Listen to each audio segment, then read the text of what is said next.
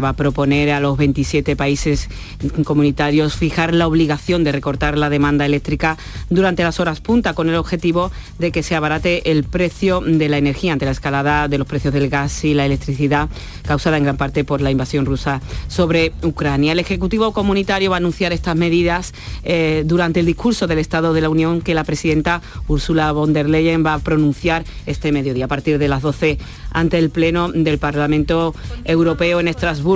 También los restos de Isabel II, que han pasado la noche en el Palacio de Buckingham. Esta tarde su familia va a acompañar a pie el cortejo fúnebre y que va a trasladar el féretro al Palacio de Westminster, donde se va a instalar la capilla ardiente. Conectamos con el Congreso de los Diputados, sesión de control al Gobierno. Tiene la palabra Cuca Gamarra, portavoz del Partido Popular. Señor presidente, pagar una cesta de la compra disparada, pagar los recibos de la luz y el gas, pagar la hipoteca, pagar la vuelta al cole más cara de la historia.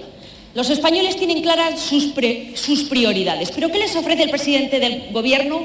Un carnaval de rectificaciones y de ocurrencias. Ahora que ya no puede ni salir a la calle y que tiene que organizar esas visitas guiadas por la Moncloa, ¿se ha enterado de cuáles son las necesidades reales de los españoles?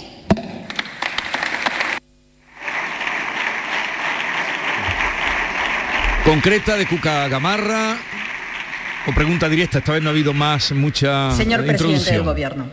Señora presidenta, eh, bienvenida a este nuevo periodo de sesiones, señora Gamarra.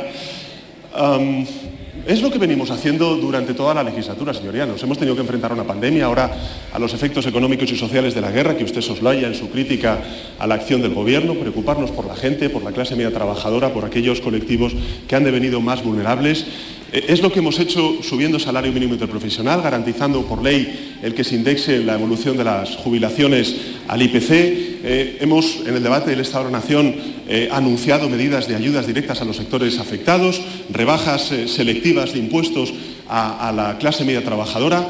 a todo eso ustedes, señorías, han votado que no. Por tanto, la pregunta tendría que ser, ¿están ustedes realmente pensando en los españoles cuando votan que no a favor de las medidas que benefician a la clase media trabajadora de este país? Hay que proteger las rentas de la clase media y trabajadora de este país. Y por otro lado, señoría, hay que hablar de un reparto justo de los efectos económicos y sociales de la guerra en nuestro país. Y ayer ustedes no es que voten que no, Señorías, es que ustedes votan que no hasta incluso el que esta Cámara debata sobre que las grandes entidades financieras y las grandes corporaciones energéticas tengan un gravamen sobre los beneficios extraordinarios cuando ellos están beneficiando de esta situación tan crítica que está atravesando la clase media trabajadora de nuestro país. Con lo cual, señoría, si ayer quedó algo claro, es que el programa electoral del Partido Popular es el programa de las grandes energéticas de este país.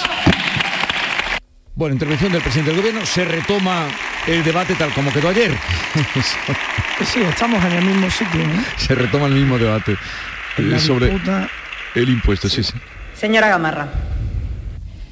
Mire, señor presidente, los ingresos por, impuestos han subido un 18% en los últimos siete meses. Es decir, tiene usted a su disposición 22.000 millones de euros más que provienen de los bolsillos de los españoles como efecto directo de una inflación disparada en el 10,5.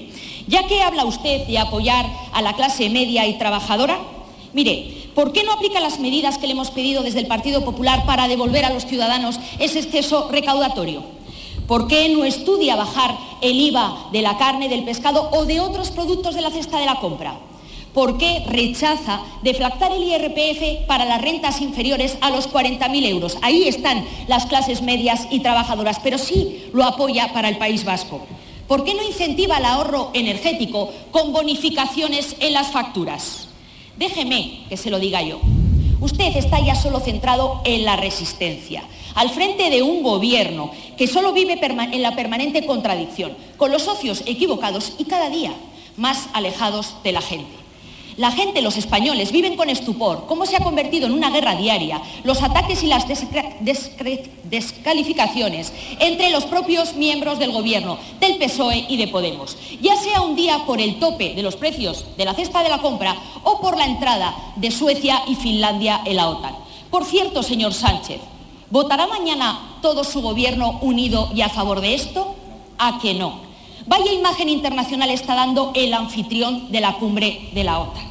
Mire, señor Sánchez, habla de propuestas, ahí las tiene, se las hemos planteado. Le propone el Partido Popular medidas, soluciones reales para la España real, esa que usted no puede pisar, pero que pide soluciones y menos enfrentamientos y menos descalificaciones. Abandone esa estrategia contra el Partido Popular y acertará.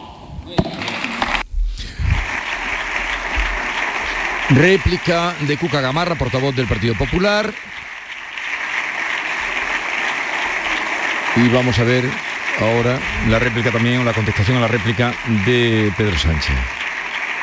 Directo desde el Congreso de los Diputados, primera sesión de control al Gobierno después del verano que estamos siguiendo.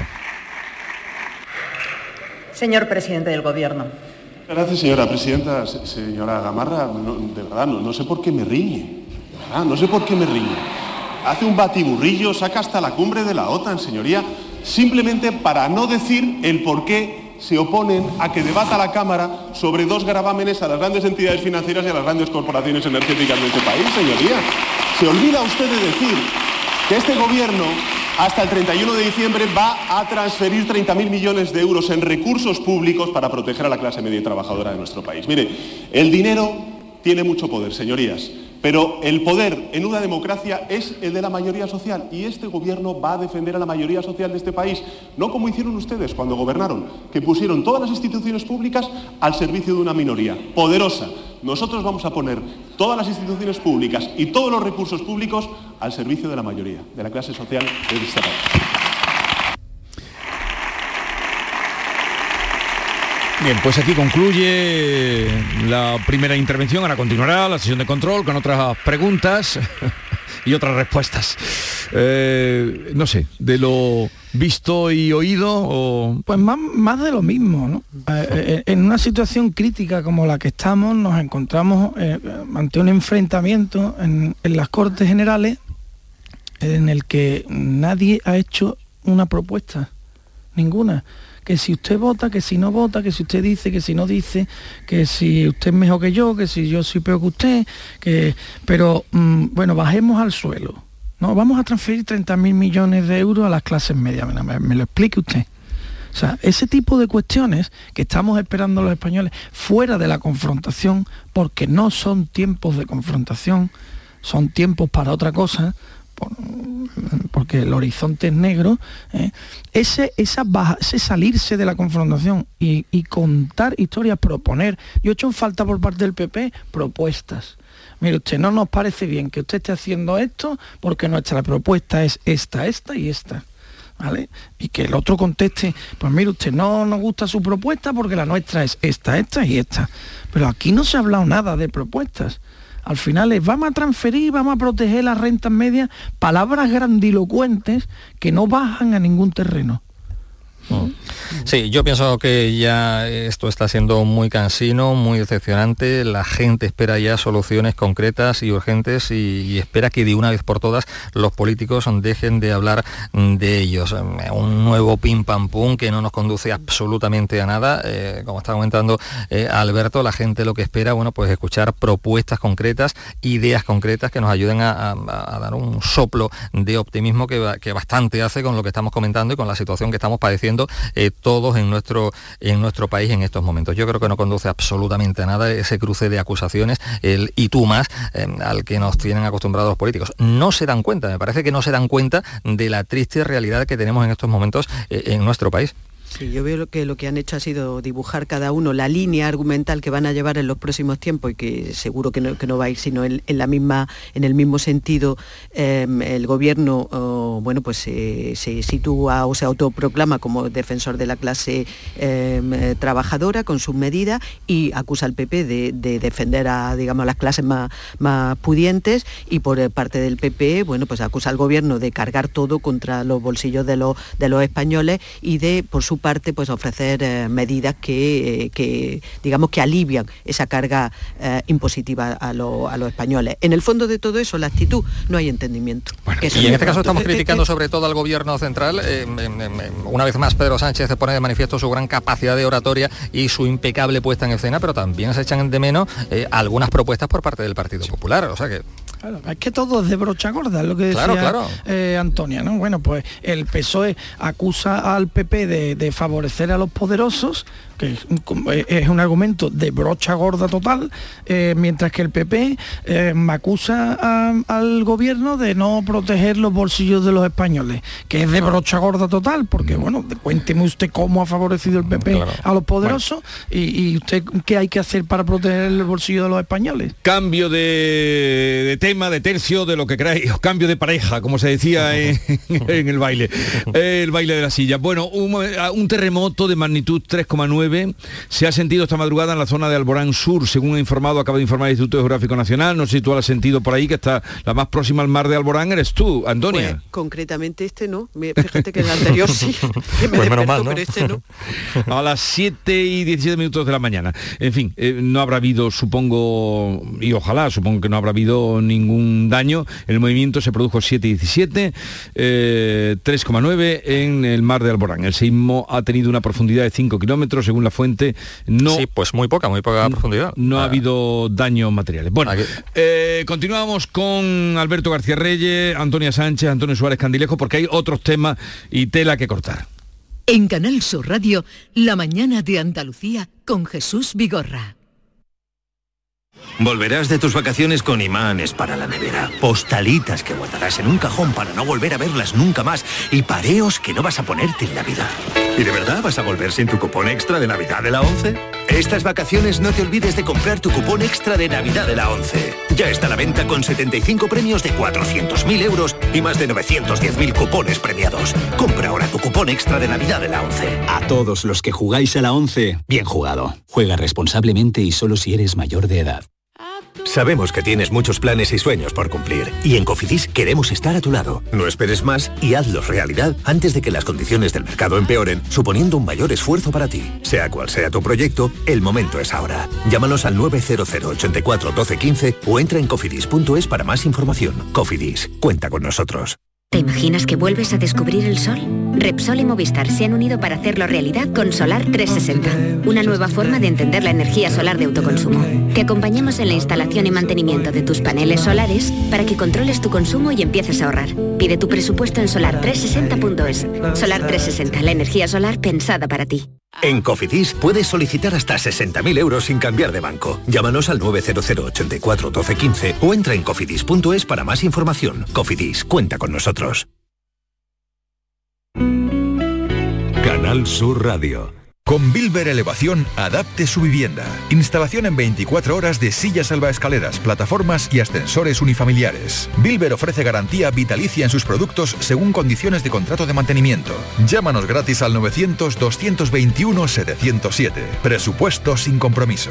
Más información en elevadoresbilber.es. Eleva tu calidad de vida. ¿Planeando salir de escapada o de fin de semana? Recuerda, hay otra Sevilla. Asómate a la provincia y disfruta de un turismo seguro en cada uno de sus espacios naturales, pueblos monumentales y alojamientos. Cambia de vistas. ProDetour Turismo de la Provincia, Diputación de Sevilla. No te preguntes qué puede hacer la inspiración por ti. Pregúntate qué puedes hacer tú para encontrar un hueco en tu agenda y venir a descubrir el nuevo Kia Sportage. En versión de combustión, híbrida o híbrida enchufable. Luego, con él, ya saldrás a buscar la inspiración. Y durante este mes llévate tres años de mantenimiento gratis. Solo en la red Kia de Sevilla.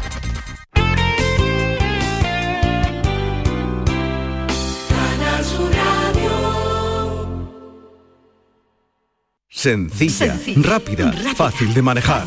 Así es la nueva app de Canal Sur Radio. Con todos los programas y audios destacados, los podcasts, emisiones en directo. Para que sigas conectado a nuestra programación y a los espacios que más te gustan y sigue. Cuando quieras, donde quieras. Descárgate ya nuestra app. Todo Canal Sur Radio, Radio Andalucía Información, Canal Fiesta, flamencoradio.com y Canal Sur Radio Música para ti. Cuando quieras, donde quieras. Más Andalucía. Más Canal Sur Radio. ¿Sabes que tomando dos litros de agua Sierra Cazorla te aporta el 30% de magnesio que necesita tu cuerpo? Y además es baja en sodio. No existe otra igual. Agua mineral Sierra Cazorla.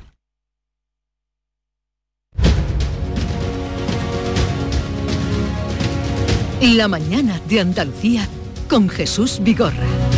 Estamos repasando la actualidad, indudablemente eh, tenemos que hablar de cómo Andalucía implanta, va a implantar una cuota cero de dos años para los nuevos autónomos. Esto lo acordó en el Consejo de Gobierno de ayer y la medida comenzará en el mes de enero y se va a aplicar a los trabajadores que se acojan a la tarifa plana estatal de 60 euros. Con tal motivo vamos a saludar a Lorenzo Amor, presidente de ATA, la Asociación de Trabajadores Autónomos, y vicepresidente de la COE. Lorenzo Amor, buenos días. ¿Qué tal, Jesús? Muy buenos días. Me alegro de, saludarle después del de, mm, verano y tiempo que llevábamos sin hablar. A ver, eh, señor Amor, esta cuota cero eh, que ha aprobado el gobierno andaluz para los nuevos autónomos, ¿qué le parece? ¿Cómo la recibe? ¿Puede incentivar eh, el trabajo autónomo? Bueno, nosotros indudablemente nos congratulamos de que se ponga en marcha esta iniciativa, ¿no? Hay que tener en cuenta que además es una iniciativa que ya el presidente de la Junta de Andalucía eh, anunció en su discurso de investidura y que desde luego tengo que decir que cuenta con el diálogo y el consenso de nuestra organización. Eh, esto viene a sustituir, dado que ahora a partir del 1 de enero del año 2023 hay un nuevo sistema de, cotización y una modificación de lo que es la tarifa reducida o cuota o lo que es eh, la tarifa plana. Y bueno, ya solicitamos al, presidente de la Junta, a la Consejería de Empleo, a la propia consejera, que había que modificar los incentivos que había, ¿no? Hmm. Y así se pone en marcha esta cuota cero que un nuevo autónomo en Andalucía que empiece su actividad pues pagará cero euros el primer año y si sus ingresos están por debajo del SMI el segundo año pues volverá a pagar cero euros. Hay que decir que prácticamente tres de cada cuatro autónomos, eh, son datos de, agencia tributaria, tres de cada cuatro autónomos que inician su actividad el segundo año no llegan a tener un rendimiento neto superior al SMI, con lo cual, bueno, pues estaríamos hablando que en torno a unos 40, 50 mil autónomos podrán beneficiarse, de nuevos autónomos podrán beneficiarse de esta medida en dos años. Pues bienvenido. además creo que le adelantan el dinero, ¿no? Se lo adelantan a los autónomos que empiezan. El dinero de la cuota fíjese con la situación que, tenemos actualmente, el momento de incertidumbre, evidentemente una de las cosas importantes es que el autónomo tenga cuota cero, pero cuota cero de verdad. Es mm. decir, que se le pueda, que no tengan que pagar los 80 euros y que luego se le devuelva al cabo de, unos meses. Eh, por eso que se adelanta el dinero siempre es una noticia positiva, mm. porque esto desde luego ayuda a que sea de verdad una cuota cero. pero en poco más de tres meses, el próximo 1 de enero de 2023, los autónomos comenzarán a cotizar en función de sus ingresos reales, un cambio que afectará a más de 3 millones, 3 millones 300 mil personas y que ha despertado multitud de dudas en los trabajadores. Mm, se elimina la voluntariedad de elección de la cuota para el autónomo, ¿no? Esto es lo, más significativo dentro de que tiene muchas variables. Bueno, a ver, esto de que se elimine la voluntariedad es un mito. Eh, la voluntariedad a día de hoy no existe para la mitad de los autónomos la mitad de los autónomos que tienen mayores de, mayores de 47 años no pueden elegir lo que cotizan. Tienen su base topada, pero tampoco hay voluntariedad pues prácticamente para 300.000 autónomos andaluces cuyos ingresos están por debajo de la base mínima. A ver, eh, yo primero quiero lanzar un mensaje de tranquilidad eh, a los autónomos andaluces. El 80% de los autónomos andaluces va a pagar a partir del 1 de enero menos o igual que lo que pagan ahora. Vale. Y ahora voy a explicarlo. Solo sube la cuota a aquellos autónomos que tengan unos rendimientos netos superiores a 20.400 euros. Hmm. Y en el caso de que sea autónomo societario, aquellos que tengan unos rendimientos netos, es decir, diferencia entre ingresos y gastos superiores a 25.000 euros. Y miren, lo que los autónomos andaluces han declarado a Hacienda como rendimiento neto en los últimos tres años es lo siguiente. En el ámbito agrario, el rendimiento neto declarado nos llega a 8.000 euros. El autónomo que está en módulo, su rendimiento neto es 11.000 euros. Los autónomos que están en estimación directa, que son la mayoría, están en 17.700 euros. Hmm. Y los autónomos societarios están en unos 15.400 euros. Eso hace que de media los autónomos andaluces hayan declarado unos rendimientos netos a Hacienda de 15.700 euros. Claro, si no va a subir solo va a subir para aquellos que tengan unos ingresos, unos, perdón, unos rendimientos netos superiores a 20.400 euros, pues ya entenderán por qué el 80% va a pagar o menos o igual. Vale. Lo ha explicado muy gráficamente eh, y con detalle. Mm, en fin, usted no, hay nada más que oírlo, como ha explicado lo que va a pasar a partir de, del 1 de enero. Y otra cosa. Esta mañana dábamos la noticia de que autónomos y pequeños y medianos empresarios eh, han, han desaparecido 19.000 negocios en agosto. ¿Esto es así? Eh, esto sería el peor de los tres años que llevamos, ¿no? Entre el día 1 de agosto y el día 3, perdón, entre el 31 de julio y el, 30, y el 31 de agosto, en España se perdieron 19.500 autónomos.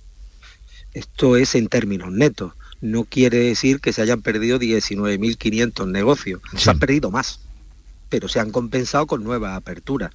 Eh, lo que sí hay es un saldo neto de 19.500 autónomos menos. También han caído, como dice la noticia, también ha caído el número de eh, empresas. Pero bueno, esto es que lo que estamos viviendo. La inflación, el incremento de los costes energéticos, el incremento de las materias primas, de los costes de producción y el agotamiento económico y financiero que viene sufriendo el tejido empresarial desde la pandemia, están provocando que muchos autónomos, muchas actividades, muchas empresas, pues no puedan aguantar y se ven abocados al cierre. A día de hoy hay muchos autónomos en Andalucía, muchas empresas que levantar la persiana hoy le cuesta dinero, pero desgraciadamente, bueno, es que no hay otra cosa. Algunos tienen que esperar a que esto que estamos viviendo, estos momentos de incertidumbre, de complicación económica, pues pasen pero lo cierto es que eh, la inflación a un autónomo, los incrementos de costes, le pasan factura doble. Cuando uno tiene que pagar la luz, paga la luz del negocio y paga la luz de casa. Y cuando sube la luz un 60%, según los datos de IPC que conocimos ayer, pues sube un 60% en la casa y sube un 60% en el negocio. Pues, eh, en fin, el panorama no, no pinta bien. El panorama, es complicado, el panorama es complicado y bueno, eso los autónomos pues lo están viviendo. Por eso yo ayer oí al presidente del gobierno decir que hay que arrimar el hombro y, nos instaba la COE a arrimar el hombro. Yo le pido al presidente del gobierno que deje de echar eh, balones fuera, que deje de echar culpa y que arrime el, el hombro y que arrime el gobierno el hombro. Y lo primero que tiene que hacer en estos momentos el gobierno, que está teniendo unos beneficios caídos del cielo de 22.000 millones de euros hasta julio. Se prevé que este año recaudemos de más en impuestos entre 35.000 y 40.000 millones de euros más. Está tardando en deflactar la tarifa del IRPF. Hay muchos ciudadanos andaluces y españoles que están pagando en impuestos el doble de lo que pagaban el año pasado por culpa de la inflación. Pero además le instaba también a que haga como Alemania y pandemia. Baje el IVA de los alimentos básicos. Y esto los ciudadanos lo van a notar enseguida en su cesta de la compra. Pero le insto también a que los autónomos, que en estos momentos estamos actuando como financiera del Estado, porque cuando un autónomo hace una factura, tiene que retener un 15% sin tener en cuenta los gastos que tiene, que como entenderá, se han disparado baje las retenciones al IRPF, bajen también lo que son eh, los pagos a cuenta a las empresas y a los autónomos que están en impuestos de sociedades. Pero también les recomiendo, les recomiendo que eh, bueno, que, deje que dejemos de dar lecciones. No se puede instar a la patronal a que suba los salarios, que de por cierto están subiendo en torno al 3%, cuando todavía no ha aclarado cuánto van a subir el salario de los funcionarios. Los trabajadores están perdiendo poder adquisitivo tanto en el sector privado y en el sector público. Cuando diga el gobierno que por ahí está diciendo el 3% va a subir el salario de funcionarios públicos, cuando diga lo que va a subir el salario público, pues leíste al sector privado y en este caso a la COE y a quien está en negociando los convenios, pues leíste a que tenga que subir. También les recuerdo otra cosa, y es que eh, adecúe los contratos públicos que llevan sin subir años, sin estar adecuándose a la inflación, que también suban. Hay autónomos que prestan servicios de limpieza a un, mm. ayuntamiento, de jardinería, y llevan años sin subir ese contrato, cuando los costes están subiendo. Pues también insto a que, a que el gobierno tome eso. Por eso, cuando se habla de arrimar el hombro, que cada uno asuma sus responsabilidades con el país. Lorenzo Amor, eh, presidente de, ATA, eh, vicepresidente de la COE, gracias por estar con nosotros y en fin, ya nos iremos encontrando a ver cómo vamos capeando estas situaciones. Un saludo y buenos días. Muy bien, muchas gracias. Un Adiós, buenos días. Eh, bueno, me estoy poniendo ya de los nervios. no es para menos. es que los datos no son 19.000... 500, 19.500 autónomos menos, en un mes. Por eh, donde quiera que tire te encuentras una amargura. Parece una letra flamenca, ¿no? Por donde quiera que tires te encuentras una amargura. Mira, hablando de flamenco, ¿qué te ha parecido? Tú, mm, en fin, y a vosotros también, pero digo Alberto por, por, su gran afición y... porque es el flamencólogo de la, mesa. es el flamencólogo de la mesa y de la casa. Oye, eh, ¿qué te ha parecido y qué quiere decir esto de la nueva ley del flamenco de la Junta? ¿Qué mm, se espera? No sé. Bueno, a mí como declaración de intenciones me parece fantástico que hay una ley del flamenco que regule sobre todo... ¿Qué va a regular? La educación eh, eh, eh, cómo se va a trasladar el flamenco a los centros educativos. Eso era necesario.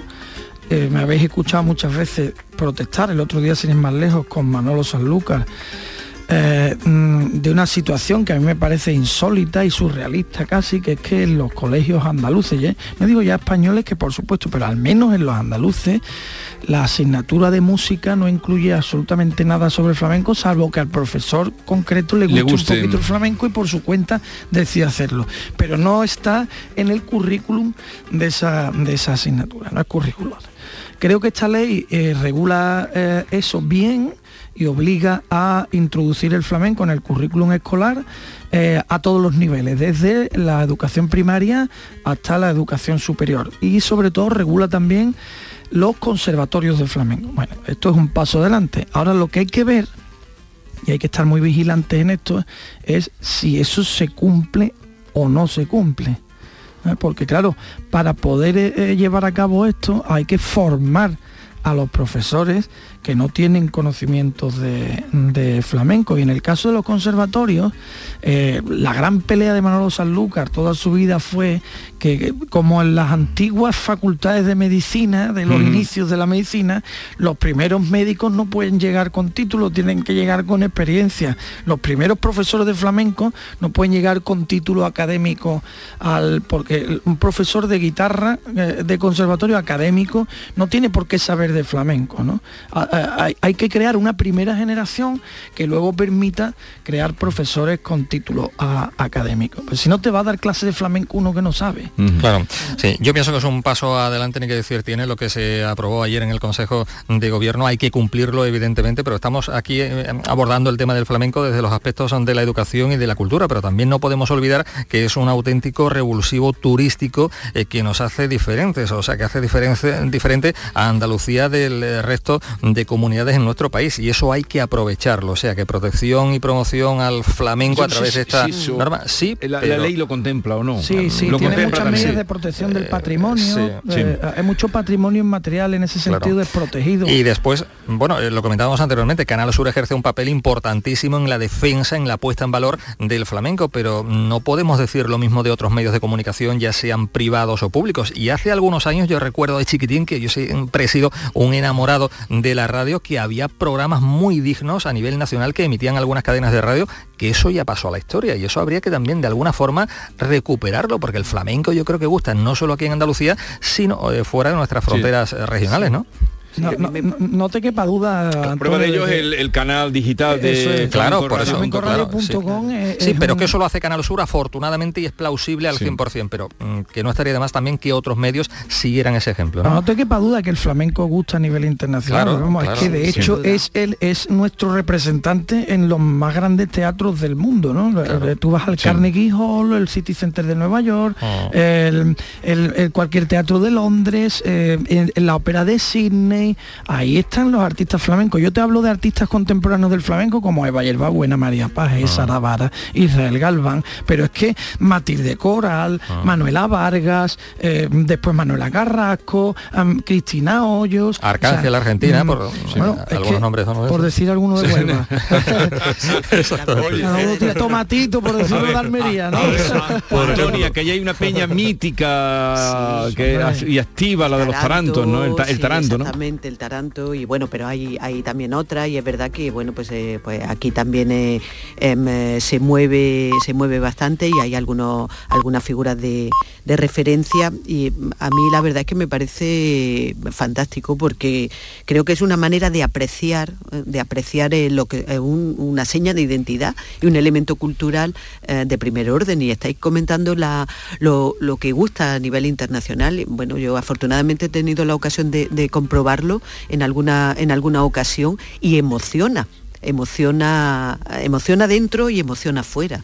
Entonces, bueno, creo que, que, que es una cosa para, para aplaudir, ¿no? Y, y nos representa, ¿eh? nos representa muy bien, porque el flamenco es un arte que está eh, construido a partir de muchas complejidades, desde Claro, el punto de vista antropológico, sociológico, pero luego musicológico, literario. O sea, y eh, que- la construcción musicológica del flamenco, Ah. eh, yo puedo contar muchas anécdotas, esto me puedo volver loco, perdonadme, pero es que es mi pasión. Sí, y que es un mundo, un mundo. Vuelve, o sea, de- desmonta a todos los grandes músicos del mundo. Claro, Yo tengo, sí, por sí, ejemplo, sí. una anécdota con Gustavo Dudamel, que es uno de los grandes directores De eh, orquesta. de orquesta del mundo en estos momentos, ¿no? Ve- venezolano, eh, eh, eh, que vino a tocar con la orquesta de Córdoba, eh, era una pieza que, que había compuesto Vicente Amigo, y no era capaz de entender rítmicamente esa pieza, no la entendía. eh, y hubo que explicársela. Yo recuerdo Ah. aquella eh, cómo, cómo se le explicaba y cuando cuando él cuando él entendió cuál era la construcción rítmica de la pieza, que era una bulería. ¿no? y cómo se rompía eh, y tenía los acentos cambiados de sitio.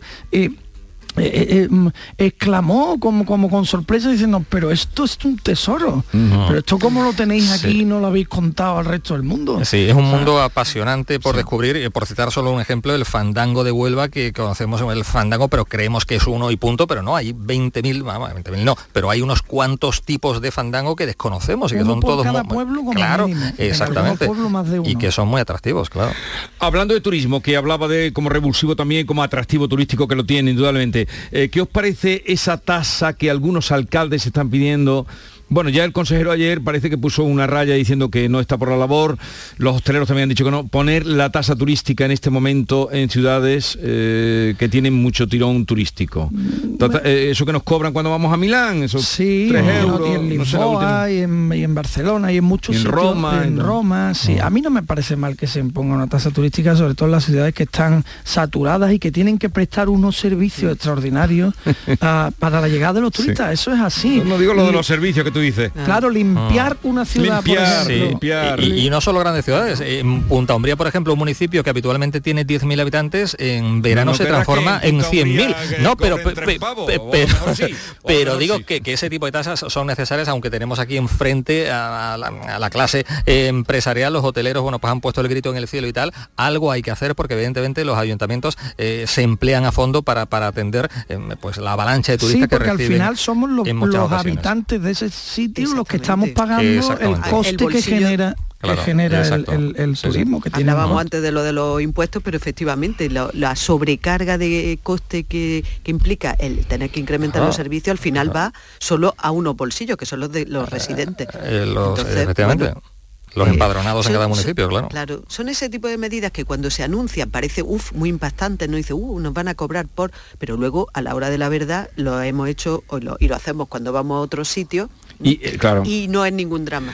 Es que aquí ese CONIR que quintuplica la población, ese alcalde podríamos preguntarle cuánto le cuesta él Claro. eh, dar servicio o otros muchos pueblos, me digo, un- Sobre los Servicios de limpieza, servicios bueno, de seguridad ciudadana, que decías tú, Claro. que es que- me- Exacto. voy, voy a una cosa más elemental, cualquier gran ciudad en su vida cotidiana que, que recibe a todo el cinturón metropolitano Sí. eh, Sí, eh, y, y- y le genera un coste a la ciudad y no a los pueblos del cinturón metropolitano. No hay una fiscalidad, digamos, metropolitana. Ventana. En fin, hay muchas cosas en ese sentido que hay que ir mejorando porque las sociedades van cambiando, las costumbres van cambiando y hay que adaptarse a, a, a los nuevos tiempos. Claro. Eh, en fin, que estáis por la labor de que se cobre la tasa, ¿no? Aunque, los hoteleros parece que no. ¿eh? Pero eh, tampoco el consejero, ¿eh? El consejero ah. pegó ayer un serretazo. También hay que luego bajar al suelo y ver y ver qué, tipo de tasa. Si nos van a, si van a cobrar una morterada, no. Pero bueno, yo, yo cuando he viajado por ahí, que te cobran dos, tres euros eh, cuando te vas a ir del hotel por la tasa turística, un euro cincuenta por, por cada noche que pernoche. Hombre, pues no me parece que sea tampoco un abuso. Creo que hablando se podría llegar a un entendimiento, ¿no?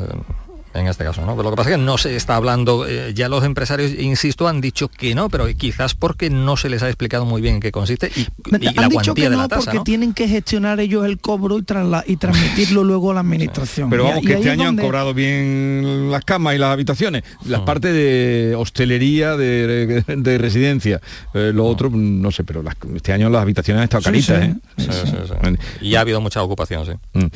Bueno, al final el rey emérito Rey Juan Carlos va a ir, reacciones ya todas las que se esperan en, las redes. Absurdas en muchos casos, porque, no puede ir este hombre. y además es una familiar. El, presidente del gobierno no va a ir, Pedro Sánchez. Ha, dicho que no va. Bueno, se, le ha invitado, se le ha invitado porque otra cosa es que se le, se le haya invitado. Él tampoco lo ha dejado muy claro, ¿no? Pero bueno.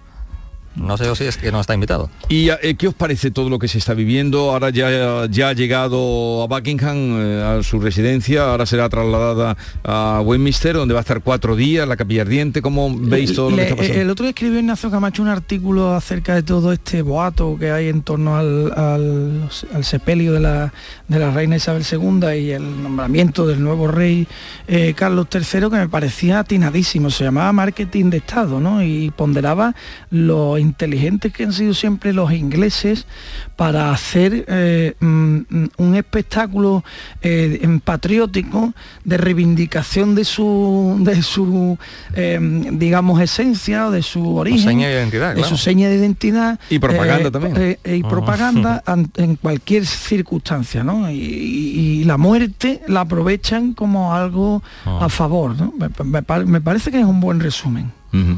No, propaganda de luego en este momento toda, porque son horas y horas de, televisión las que se están dando y el ritual y, y todo eso. Por cierto, que mm, mala relación tiene el nuevo rey con las estilográficas. ¿eh? Muy mala y mucha guasa. Ayer me reí lo último cuando buceando por Twitter vi algunas reacciones buenísimas. Alguno decía que bueno, que 73 años preparándose para reinar y todavía no sabe ni guardar la, compostura, ¿no? El primer día. Eh, con todo lo que han ensayado y eso sí, sí, sí, dice, eh, a ver, bueno, el primer día ya apartaba el, tintero, era de malas maneras, sí, de malas maneras, sino pidiendo que se lo apartara, un gesto un poco. Ah. Pero ayer suena de fondo cuando dijo, no puedo soportar esta chorreante. Eh, la tinta, esta cosa chorreante. es que se estaba manchando de tinta, claro. Y, expresó su frustración con una pluma que le dieron para firmar el libro de pero además con malas formas con malas formas y yo creo que este hombre nos va a dar momentos de gloria muchos momentos de gloria a lo largo de este reinado que se inicia ahora ¿no? Eh, pues no sé, ya que estamos hablando de estilográfica, venga, pon ya la letrita final para cerrar, eh, la rúbrica para cerrar esta sesión. Hay una letra histórica en el flamenco que creo que viene muy, muy al caso con el No me va a decir que hay una letra para estilográfica también. Sí, sí, sí, claro que la hay. Por pues supuesto, hay letras para todo. para todo es, una pues letra de un cante que se llama Debla, que es uno de los cantes más antiguos de la historia del flamenco, es una tonada, va sin acompañamiento de, guitarra, eh, y es un cante que eh, muy, muy puro de los gitanos, ¿no? de las comunidades gitanas, ¿no? que incluso lo protegieron durante eh, mucho tiempo. Y, hay una letra... ¿Qué diría Chano de Carlos III? ¿Qué diría nuestro Chano de Carlos fíjate, Fíjate, pero se acordaría de esta letra, de la Debla, que cantaba Tomás Pamón y que es muy identificativa de este cante, ¿no? que dice, en el barrio de Triana ya no hay pluma ni tintero para escribirle yo a mi madre que hace mucho tiempo que no la veo. Bueno, bueno, bien traído, bien traído. Alberto García Reyes, Antonia Sánchez, Antonio Suárez Candilejo, que tengáis un buen día y, eh, y en fin, que uséis el paraguas como paraguas y no como ojalá, sombrilla. Ojalá, ojalá. Muy bien, muchas gracias. Adiós. Hasta luego.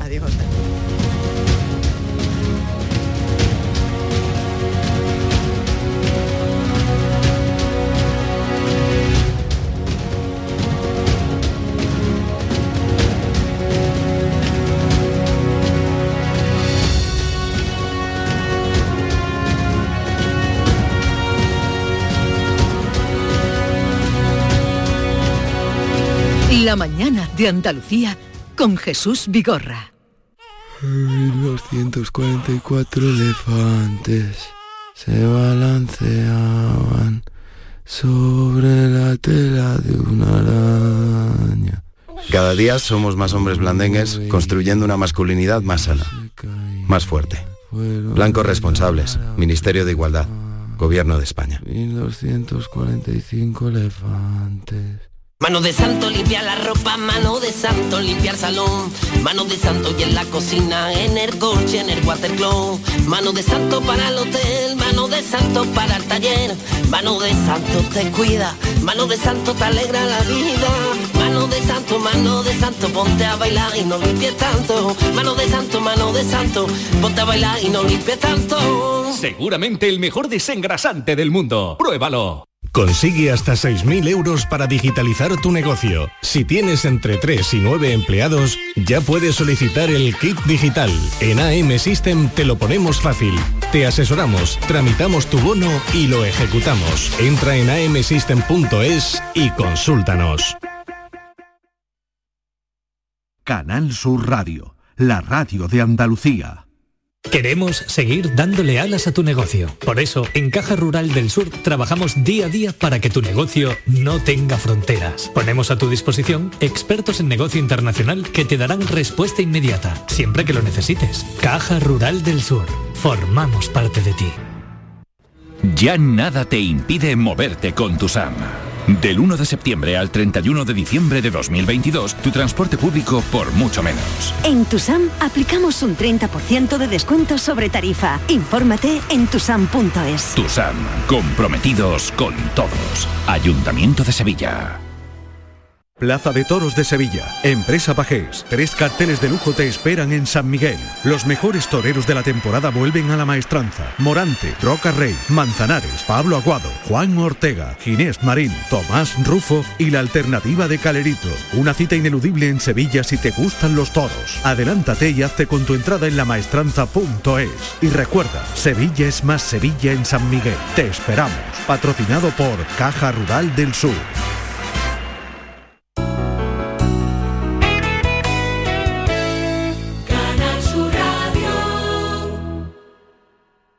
¿Sabes que tomando dos litros de agua Sierra Cazorla te aporta el 30% de magnesio que necesita tu cuerpo? Y además es baja en sodio. No existe otra igual. Agua mineral Sierra Cazorla. Cuartas Jornadas Virgen Extra Patrimonio Saludable. 23 de septiembre en Úbeda, Jaén. Un evento para ensalzar las bondades del aceite de oliva virgen extra. Salud, innovación, experiencia, gastronomía, grandes ponentes y expertos. Información e inscripciones centro de olivar y aceite.com o 953 755 889. Organiza Centro de Interpretación Olivar y Aceite y Ayuntamiento de Úbeda.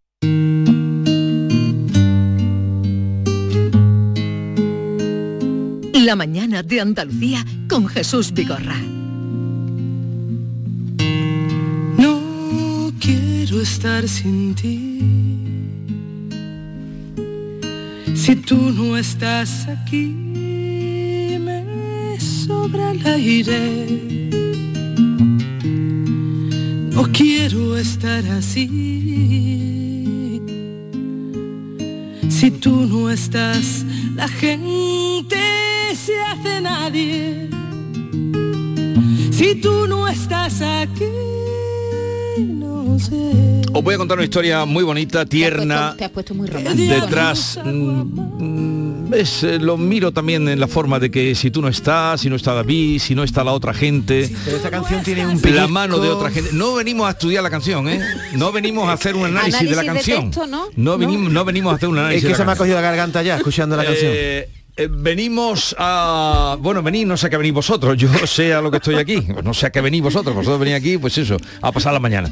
Eh, os voy a contar una historia bonita, detrás, de, detrás del fuego y de las llamas y de los mm, helicópteros y de todo lo que mueve eh, un fuego como el de Guájares que hemos vivido, también están las personas de buena voluntad.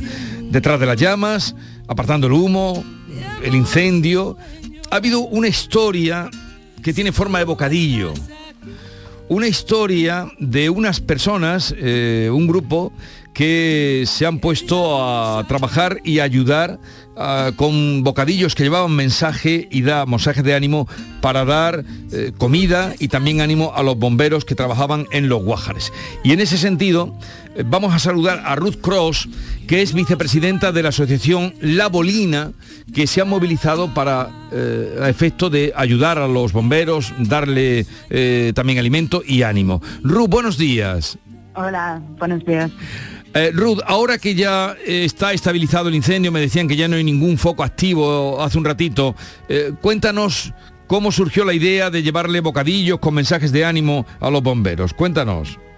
Pues sí, está una acción muy pequeña, pero como un grupo de, vecinos del valle y de muchas partes, como también en Pinos del Valle, eh, decidimos de hacer algo porque es, es una tra- tra- tragedia tan grande para ver cada día el humo y, y las llamas.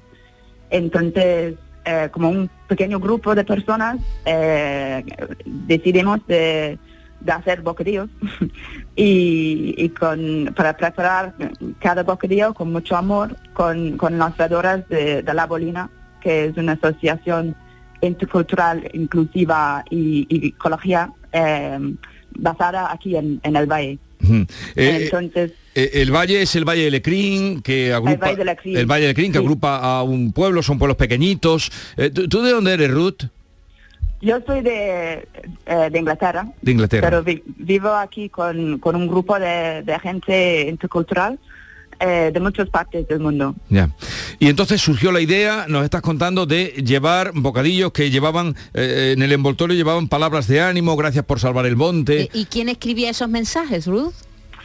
Pues mucha gente, incluyendo eh, un grupo de niños del valle, pero también los adultos que, que como un grupo un grupo grande de gente, vecinos del, del valle que quieren hacer algo, hacer un, un- un gesto pequeño pero con mucho amor. Y Estoy viendo algunos bocadillos aquí en una foto del ideal. Eh, sois unos ángeles, gracias por salvar el valle. Y supongo la emoción que habrán sentido lo- Sí. lo- los bomberos, ¿verdad? Mm, mm, Cuando han recibido estos bocadillos con, esto- con estas notas, ¿no? Sí, la verdad que era un momento muy emocionante para, para todos, ¿no? Porque nosotras eh, es un gesto tan pequeño para, para hacer bocadillos, pero la verdad que me parece para, para ellos eh, era un mensaje muy grande que somos todos juntos en este momento. Sí. Eh, Infoca escribió, que por ahí nos ha llegado la información, en su Twitter, la Asociación La Bolina de Restábal, que trabaja en, a conciencia ambien- en conciencia ambiental y restauración, nos ha preparado bocadillos con dedicatorias de los niños del pueblo.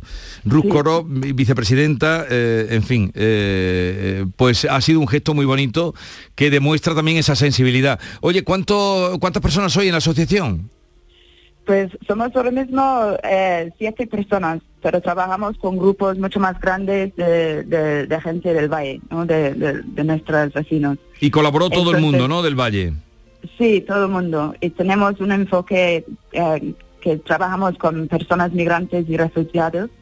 Entonces es un, es un proyecto de, de, bueno, tenemos un proyecto de cestas de vedoras ecológicas donde eh, cultivamos vedoras y vendemos en, en, en Granada y en los pueblos en nuestro alrededor.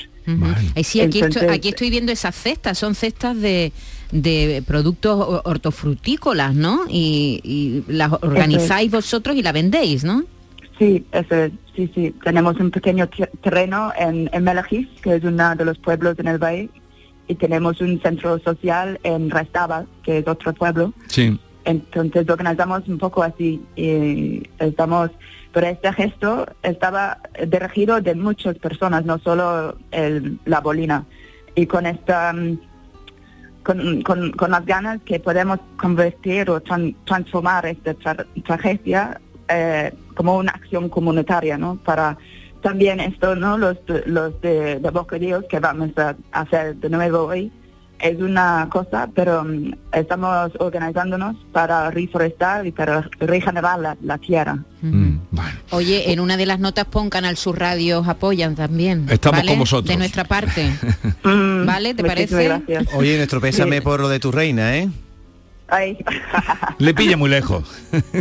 No sé si Sí, ta- sí. estás No puede, no puede ir para el funeral. ¿Qué ha dicho? Que no puede ir al funeral. Ah, no puede ir a funeral, tiene mucho trabajo. ¿Cuánto tiempo Sí, lleva Ruth ahí en el valle? Eh, seis años. Seis años, es bonita esa zona, ¿eh? Pero al valle no ha llegado, ¿no? O, o algún pueblo se ha visto afectado. Es que en algunas personas en, en, en Pinos necesitaban Sí. salir de las de las casas, no evacuar, pero aquí en Restaba el fuego no llegue. Mm. Pero es verdad que el monte justo al lado está y- ya no, afortunadamente, pero para los seis días ah, anteriores está con, con llamas y muchísimo humo. Entonces, la verdad, una experiencia, la primera vez en mi, en mi vida y de, de todos mis, mis vecinos, la gente que está nacida aquí y la gente como yo, como extran- extranjeras, ¿no? Porque hay mucho extranjero, hay que- mucho extranjero en la zona, ¿eh, Ruth. Sí, hay, hay, hay como un, un grupo de, de personas de, de- de diferentes partes y estamos como ahora mismo muy muy mezcladas con la gente de desde, desde esta zona, ¿no? Con la gente de siempre. Y te puedo preguntar una Em, cosa así íntima, eh, ¿cómo acabaste tú en Restabal desde, desde Inglaterra? Pues yo, eh, mi, yo tengo, soy una de los cofundadores de esta asociación La Bolina y estuvimos buscando un, un sitio eh, para, para basar esta, el, el proyecto y el, el alcalde de Granada hace seis años nos dicho sobre este lugar como un, un espacio bonita y también que necesita gente eh, joven que quieren cuidar la tierra. Porque hay mucha gente de esta zona que sí que, que quieren migrar a, a las ciudades. Entonces para nosotras estaba un punto de que es bastante cerca de, de Granada, pero también que hay muchísima menos gente aquí eh, que, que hace 20 años, ¿no? Por ejemplo. Entonces, nuestro proyecto es para regenerar y para acercarnos a, a- a la vida más cerca de la tierra, ¿no? Para mantener estos sistemas vivos que, que nos que nos sostienen. Pues ya ven qué mm, objetivo mm, más eh, loable, ¿no? De lo que hacen y lo que habéis hecho. Eh, Ruth, un, saludo, eh, gracias por vuestra por vuestra atención y felicidades por vuestra iniciativa que ha mm, tenido repercusión. Ojalá y que también cause ejemplo. ¿eh? Ay, pues muchísimas gracias. Adiós. Muchísimas gracias a vosotros. Adiós, adiós. Pequeñas cosas que nos conmueven y que luego hacen, surten un efecto directo además sobre, en este caso, los bomberos que estaban trabajando. Una pausa y continuamos.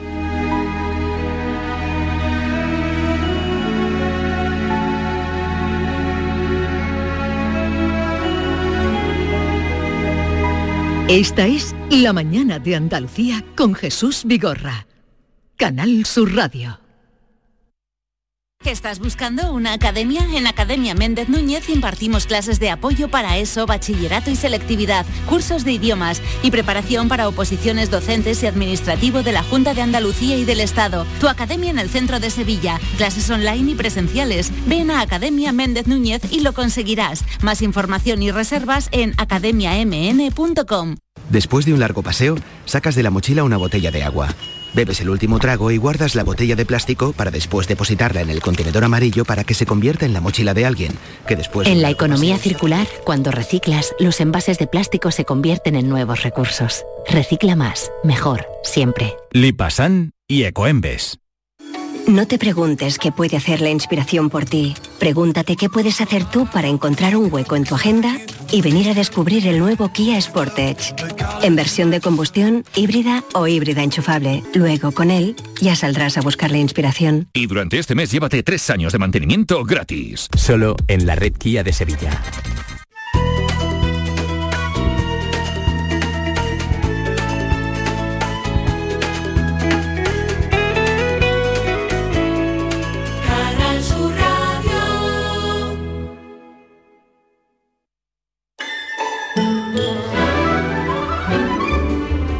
Y ahora llega el momento de plantearles a los oyentes, a la parroquia, eh, la invitación a participar y a hablar con nosotros y contarnos cosas. No tenemos mucho tiempo, pero hay estudios que muchas veces tú dices, es como para darle el Ig Nobel, el antinobel, ¿no? El antinobel. Porque hay un estudio japonés que establece la importancia del movimiento para calmar el llanto de los bebés. ¿eh? El movimiento para calmar, Calmar el llanto de los bebés, como si eso no lo supiéramos. Es algo instintivo, ¿no? Mover a un bebé eh, para que se calme cuando, cuando está Bueno, hay, llorando. hay métodos que indican lo contrario, ya sabéis. Sí, el estivil y todo Mm. eso, ¿no? Pero bueno, vamos a hablar de eso, vamos a hablar de llantos de bebé, cómo calmarlos y vamos a contaros en un momento, cuando volvamos de oír el boletín de noticias de las 10 de la mañana, eh, a qué conclusión han llegado un grupo de investigadores japoneses, apoyados además por una universidad italiana, que nos dan la clave para calmar a un bebé que llora. ¿Y la pregunta cuál es? La pregunta es, ¿está criando un bebé en este momento? ¿Cómo duerme? ¿Llora mucho? ¿Tiene algún truco para dormir a su niño, a su niña? ¿Cómo dormían sus hijos cuando eran pequeños? Esas son las preguntas que hacemos hoy. Así que Truco- los que estén criando, que nos llamen y, los que- y hagan memoria también de cómo dormían a sus niños. Truco para dormir a sus niños. Sí. Y, y- pero el, el método nuevo cuál es? Luego lo cuento, es que Vale. no tenemos tiempo. Antes éramos muy brutos, ¿eh? Antes de, venga, mover la cuna, mover la cuna, que parecía que el niño se iba a caer del movimiento que le dábamos. Y eso después no es bueno porque el niño solo quiere brazos. Vamos a ver si los japoneses han dado en el clavo o no, porque Vale. yo... Eh, No sé. 679 Tengo mis dudas. 40 200 nos dicen eh, qué truco o, de qué manera han conseguido dormir, a su a bebé. los niños, si ha- han tenido niños llorones. Eh, ¿Sabes qué- quién está aquí mañana? Este señor italiano. Canta en, La es una canción que he cantado con eh, Alejandro. Alejandro. Sanz. Y de hecho este es Alejandro, ¿no? A ver. Ah, empieza cantando Alejandro, perdón, perdón. Eros Ramazzotti, No me había oído bien el que, tema. que nunca había cantado con Alejandro Sanz. Mañana está en la Plaza de Toros de Sevilla. Sí, he mirado 12.000 butacas a la venta, creo que quedan ciento y pico entradas. ¿Qué tirón tiene, no, Eros? Hombre, Eros Ramazzotti es que el eterno es adolescente. ¿Tú lo has visto? S- Tiene la misma cara de siempre y la misma voz, pero tiene pelo canoso. Pero Ah, sí, es como Peter Pan, ¿no es crece o Peter? Pan. Peter Pan de la música. Don Juan Carlos y Doña Sofía han confirmado su asistencia al funeral de Isabel II, como también lo harán los reyes de España. Las reacciones no se han hecho esperar en el ámbito político, en redes por supuesto. García Barbeito se pregunta por qué no ha de tener derecho un rey a enterrar a sus muertos. Querido Antonio, te escuchamos. Muy buenos días, querido Jesús Diorra. Perverso del rey emérito. No imaginó don Juan Carlos, por más que pensara cosas, que el problema de más peso sobre su cabeza hermosa no iba a ser precisamente el que daba la corona. Debe de estar don Juan Carlos en situación tan incómoda que ya el hombre no sabrá dónde encaja y dónde estorba. Si no viene, ¿qué hace allí si su patria es la española?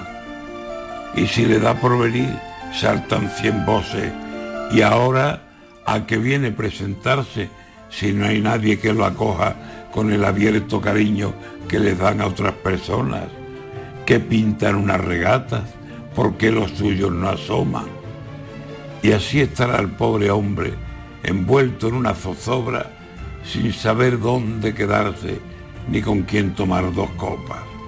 Ahora que ha muerto su prima y lo invitan a las pompas fúnebres por Isabel, le están formando una gorda, que no tiene por qué ir, que a ver dónde se coloca, que mejor es que no vaya, que allí ni pincha ni corta.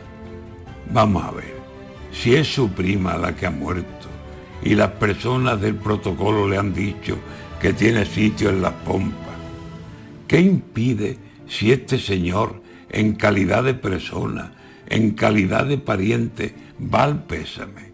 ¿A quién le importa que el hombre, porque lo siente, quiera estar en esta hora para enterrar a su prima? Tendrá la cabeza loca el pobre hombre pensando qué hacer si a nadie conforma. ¿Quién lo ha visto y quién lo ve? Lo que fue y lo que es ahora. De ser presencia querida a no querer ni su sombra.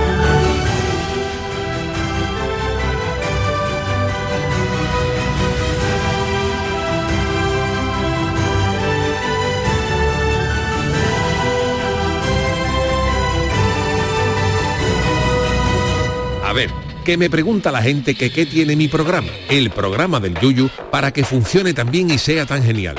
Pues simplemente reírse de uno mismo, para poder reírse de todo. Y por supuesto, mucha guasa, una pizca de ternura, cuarto y mitad de ocurrencia y otro tanto de cara dura. La complicidad de Micharo Pérez y sobre todo a vosotros, o sea, a la gente que cada día lo escucha, la gente que nos sigue en redes sociales y que se descarga el programa de la radio a la carta y que sois legión. El programa del Yoyo. De lunes a jueves a las 10 de la noche. Más Andalucía, más Canal Sur Radio.